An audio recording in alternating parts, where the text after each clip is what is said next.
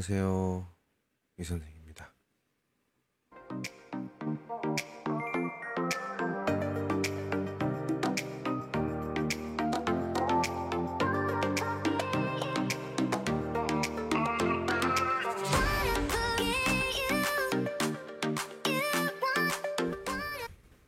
빠꾸 없는 빠꾸 없는 방송 계속 진행합니다.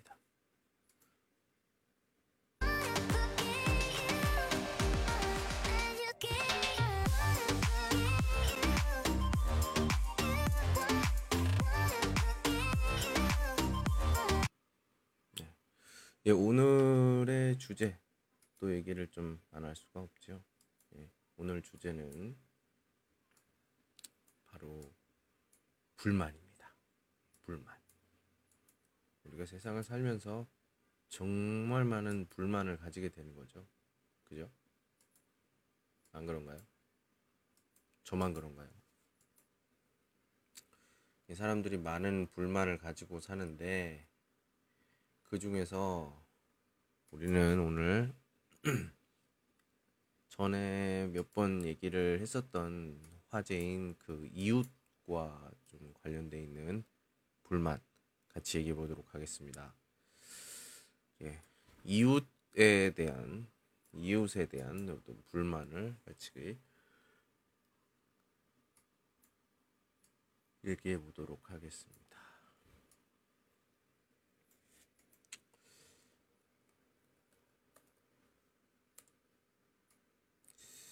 이웃들과의 가장 흔한 불만은 무엇인가요? 이렇게 질문을 한다면, 음, 글쎄요, 저는 이웃들과 그렇게 불만을 가질 일이 없어요. 아, 박수까지 쳐주시니까 참 감사합니다. 네, 감사합니다. 왜 그러냐고요? 아니, 말이 안 통하잖아요. 말이 안 통하는데 어떻게 불만을 얘기해도 내가 못 알아듣지. 인정할 건 인정하자고요. 인정할 건 인정하자고.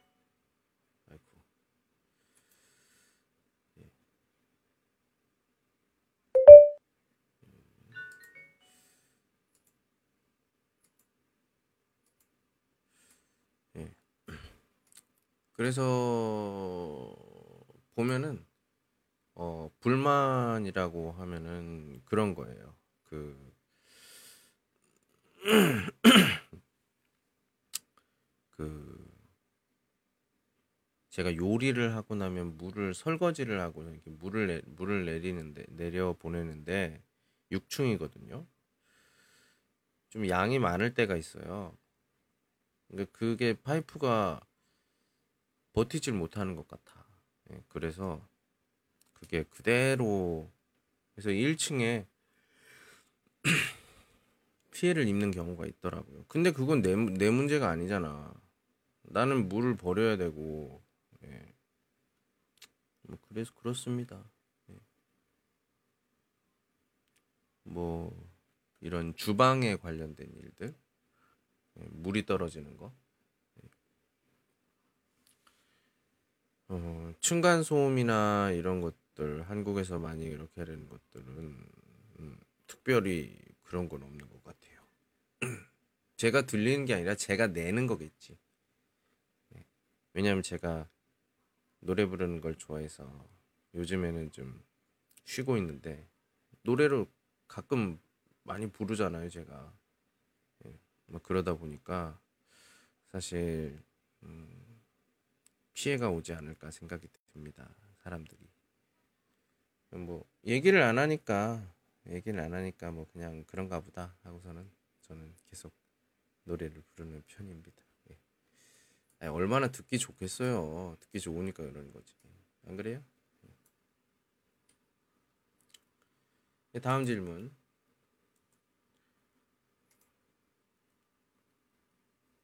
이웃들과 잘 지내세요?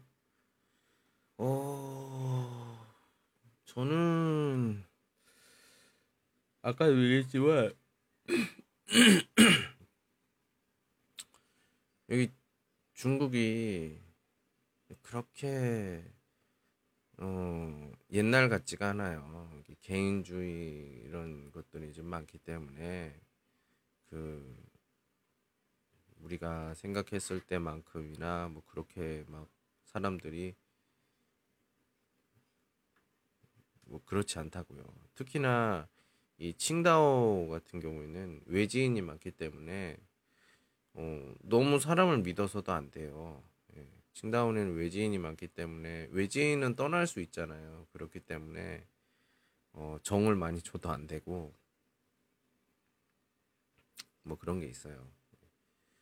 예, 그렇기 때문에 아마 이웃 저만 그런 건 아니고요. 이웃끼리의 어떤 교류나 이런 거는 생각보다 그렇게 많지는 않아요. 돕, 돕는다거나 뭐 이런 거는 뭐 기회가 된다면야 뭐 이렇게 도울 수 있죠. 어려운 일 아니니까. 어려운 일 아니니까 도와 도와줄 수가 있는데 근데 사실 그거 이외에도 이외에 뭐 이런 사적인 교류나 이런 것들은 전혀 없어요. 뭐 할 필요가 없지 왜 그걸 해야 돼? 예, 필요성 같은 것도 못 느끼고요. 네, 뭐 그렇습니다.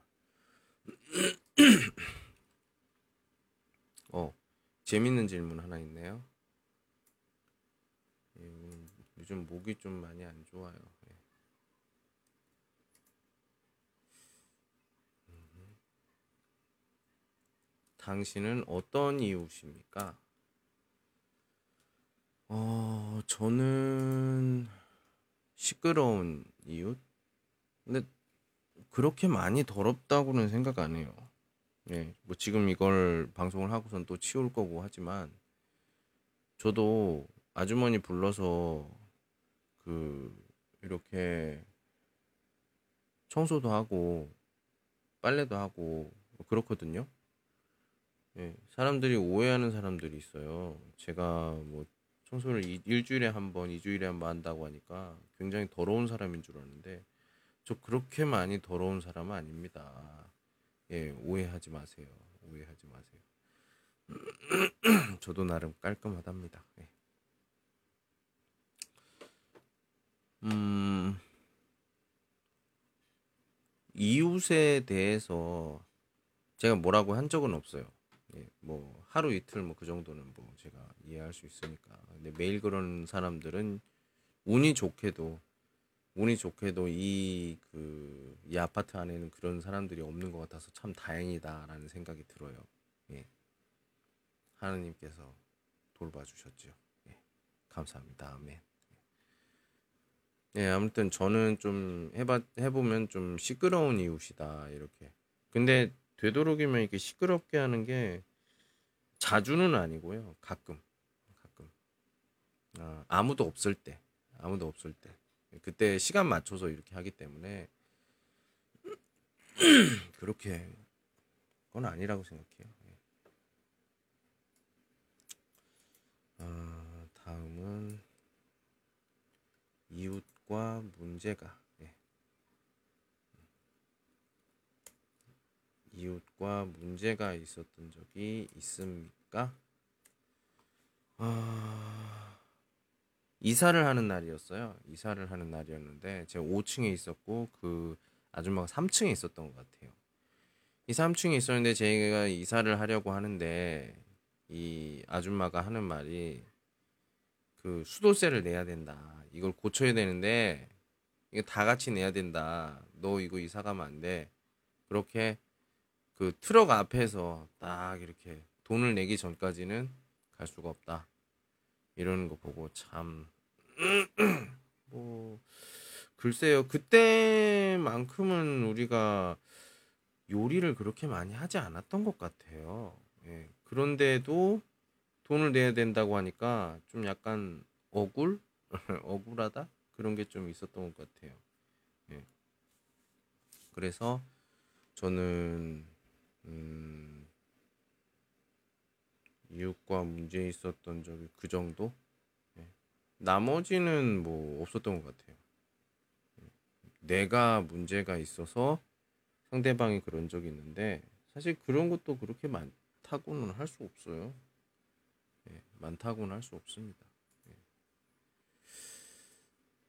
자,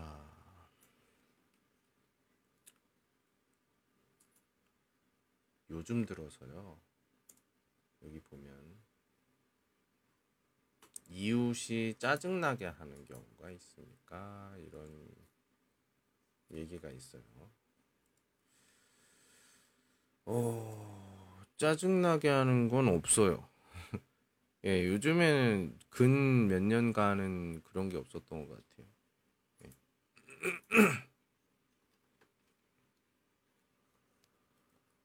여러분들은 어떻게 생각하세요?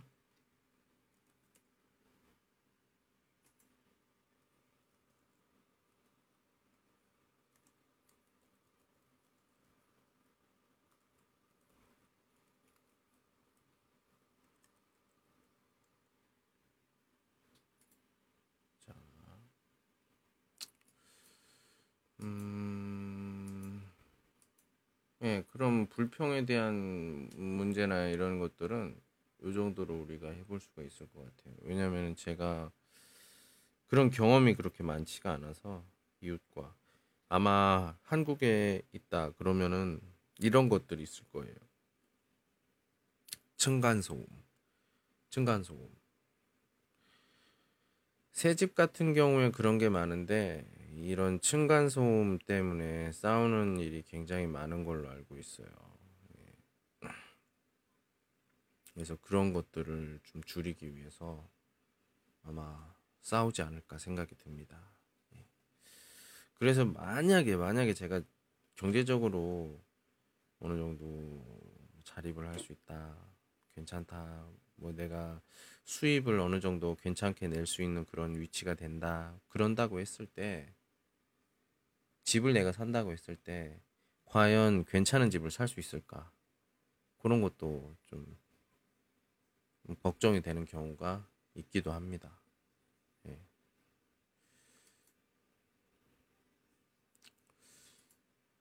사실 쉽지가 않죠, 뭐든지. 예. 뭐든지 쉽지가 않은데 예. 뭐 그렇다고 생각합니다.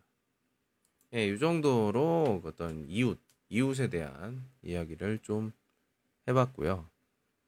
자, 다음은 뉴스에 대해서, 예, 뉴스에 대해서 좀 해보도록 하겠습니다. 뉴스, 저널리즘, 우리 사회의 어떤 문제나 이런 것들을 우리가 어, 파헤쳐야 된다. 뭐 이런 것들 있죠. 예, 근데 그게 우리 지금 제가 여기 있는 중국하고는 좀 상관이 없는 그런 얘기고요. 그런 것들은 예, 우선 사회에서 신문의 역할 보도록 하겠습니다. 사회에서 신문 뉴스의 역할은 어, 정보 전달이죠. 정보 전달. 예, 어, 어떤 일이 있었고 어, 뭐안 좋은 일이나 기쁜 일이나 여러 소식을 전달하는 게 바로 첫 번째 신문의 어, 어떤 쓰임이라고 해야 되나요? 예. 신문이 있는 이유죠. 예.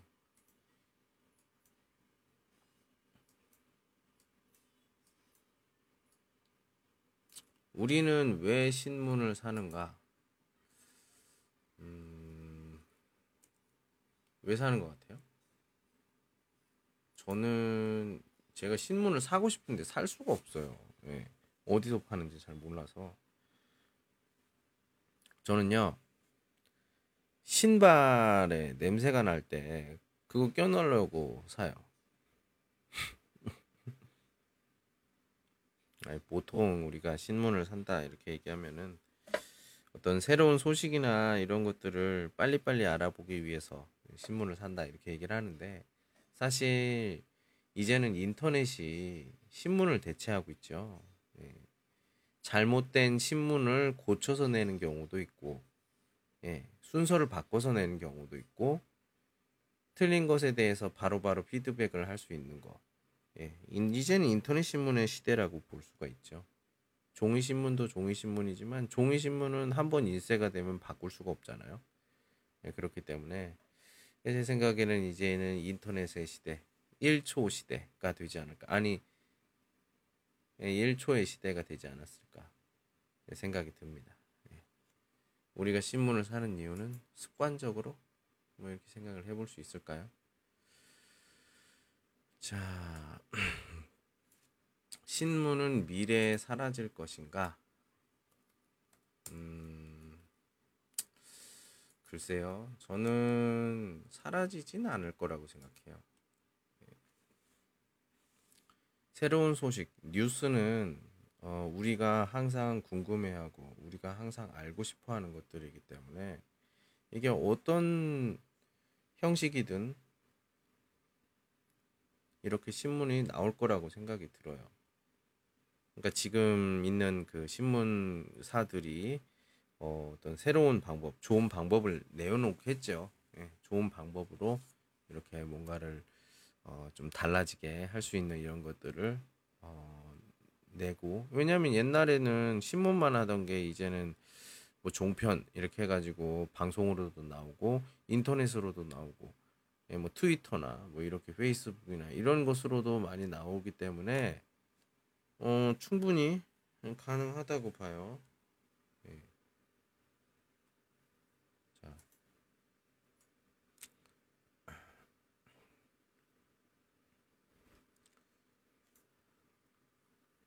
자, 신문을 우리가 생각을 했을 때 가장 읽고 싶은 부분 가정 읽고 싶은 부분은 어디입니까? 이런 식으로 질문을 한다면 가장 읽고 싶은 부분? 뭐 헤드라인이죠. 제일 첫 줄. 예. 아니면 그 신문 기사의 첫 줄, 첫 문장. 첫 문장과 마지막 문장. 이제 글을 제가 써봤는데, 그러니까 그 짧은 글이지만 글을 써봤지만 글을 써보니까 생기는 어떤 문제점이라고 해야 되나요? 그런 것들이 중에 하나가 이 문장의 시작을 어떻게 하면은 좀 더 부드럽게 할 수 있을까 그런 거에 대한 고민이 참 많아요. 그래서 그런 거를 좀 보려면은 잘 쓴 어떤 기사라든지 문장의 어떤 첫 문장 그리고 마지막 문장을 이렇게 보면은 어, 어떤 글을 쓴 사람의 어떤 마음이나 이런 것들을 좀 대충 알 수가 있기 때문에 저는 그런 부분을 좀 잘 읽어보는 편입니다. 이 사람이 쓸 때 어떤 느낌이었을까?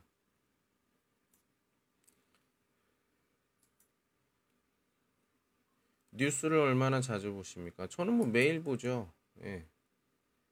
국제 관계가 굉장히 궁금해요. 그리고 이 오늘이죠. 아니 내일 오늘 왔을 테니까 내일부터 이제 이틀인가 3일 동안 이제 한국하고 중국하고 이제 그 정상회담 비슷하게 회담을 좀 하는 걸 국제 회담을 하는 걸 알고 있어요. 자, 이 결과가 지금 한중 관계에 굉장히 큰 첫 번째 어떤 결과가 되지 않을까 생각이 듭니다. 왜냐하면 지금 중국이 예, 좀 불편한 시간이죠. 예, 그렇다 보니까 우리가 잘 지내야 된다고 생각합니다. 잘 지내야 저도 여기 잘 있죠. 그냥 가만히 이렇게도 아니고 저렇게도 아니고 그 가만히 있었으면 좋겠어요. 예.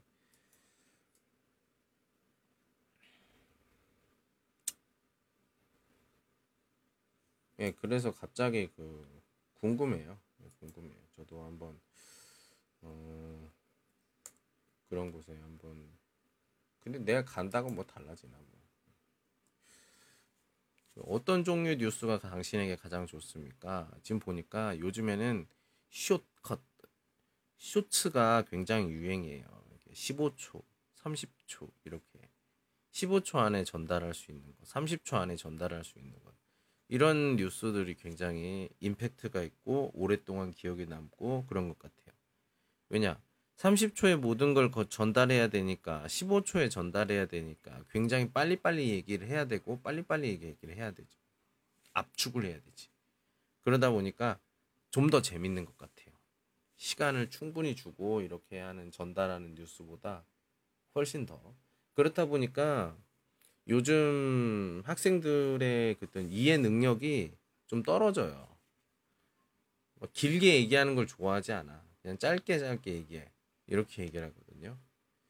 이제 주 소비 계층이 점점 이제 연, 연령대가 바뀌어가고 이렇게 빨리빨리 하는 걸 굉장히 좋아하게 되고 문장을 길게 하는 걸 별로 좋아하지 않는 친구들이 많아진다면 아, 제가 봤을 때 길게 봤을 때는 별로 그렇게 나라의 그 학력이나 이런 걸 봤을 때 그렇게 좋지는 않다고 생각이 들어요.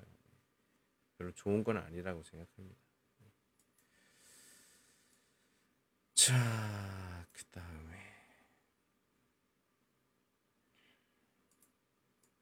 사람들이 모든 뉴스를 알아야 한다고 생각합니까? 음, 글쎄요. 저는 되도록이면 좀 사람들이 많은 뉴스를 알아야 된다고 생각해요. 예. 하나도 뭐든지 하나도 소홀히 알 수가 없다. 예. 뭐든지 하나 하나라도 다 관심을 가져야 한다. 그게 제 생각이거든요. 그게 만약에 되지 않으면 여러 가지로 굉장히 힘들다고 생각해요. 여러 가지로 굉장히 힘들다고 생각합니다. 그러니까 제 생각은 변함이 없어요. 우리가 모든 장르, 모든 종류의 어떤 뉴스들을 다 한 번씩은 조금씩 관심을 둬야 된다고 생각해요. 그래서 9시에 종합 뉴스를 이렇게 하는 거잖아요. 알 필요가 없는데 그걸 종합 뉴스를 하겠어요? 그건 아니죠. 그죠? 예.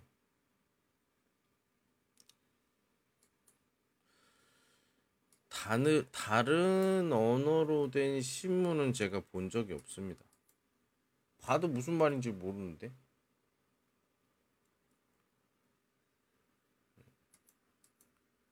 본 적이 없어요. 아니, 그냥 겉에만 봤어요. 중국 신문. 인민일보인가요? 그걸 그거는 본 적이 있는데 다른 것들은 뭐 특별히 본 건 없는 것 같아요. 예, 그렇습니다. 예, 오늘도 어, 여러분들이 계시면 오랫동안 하고요. 안 계시면 좀 짧게 하는 식으로 진행하고 있습니다. 네, 여러분들 많이 도와주십시오. 예, 저도 열심히 하도록 하겠습니다. 예, 음, 날씨가 더우니까 좀 뭔가를 좀 오래 하기가 좀 힘든 것 같아요. 여러분들도 어, 힘을 내서 음, 오랫동안 지속적으로 잘했으면 좋겠고요. 어, 지금까지 이웃과 뉴스에 대한 이야기 그런 것들의 질문에 대답 보고 있습니다. 예, 오늘은 여기까지 할게요. 오늘은 여기까지. 안녕.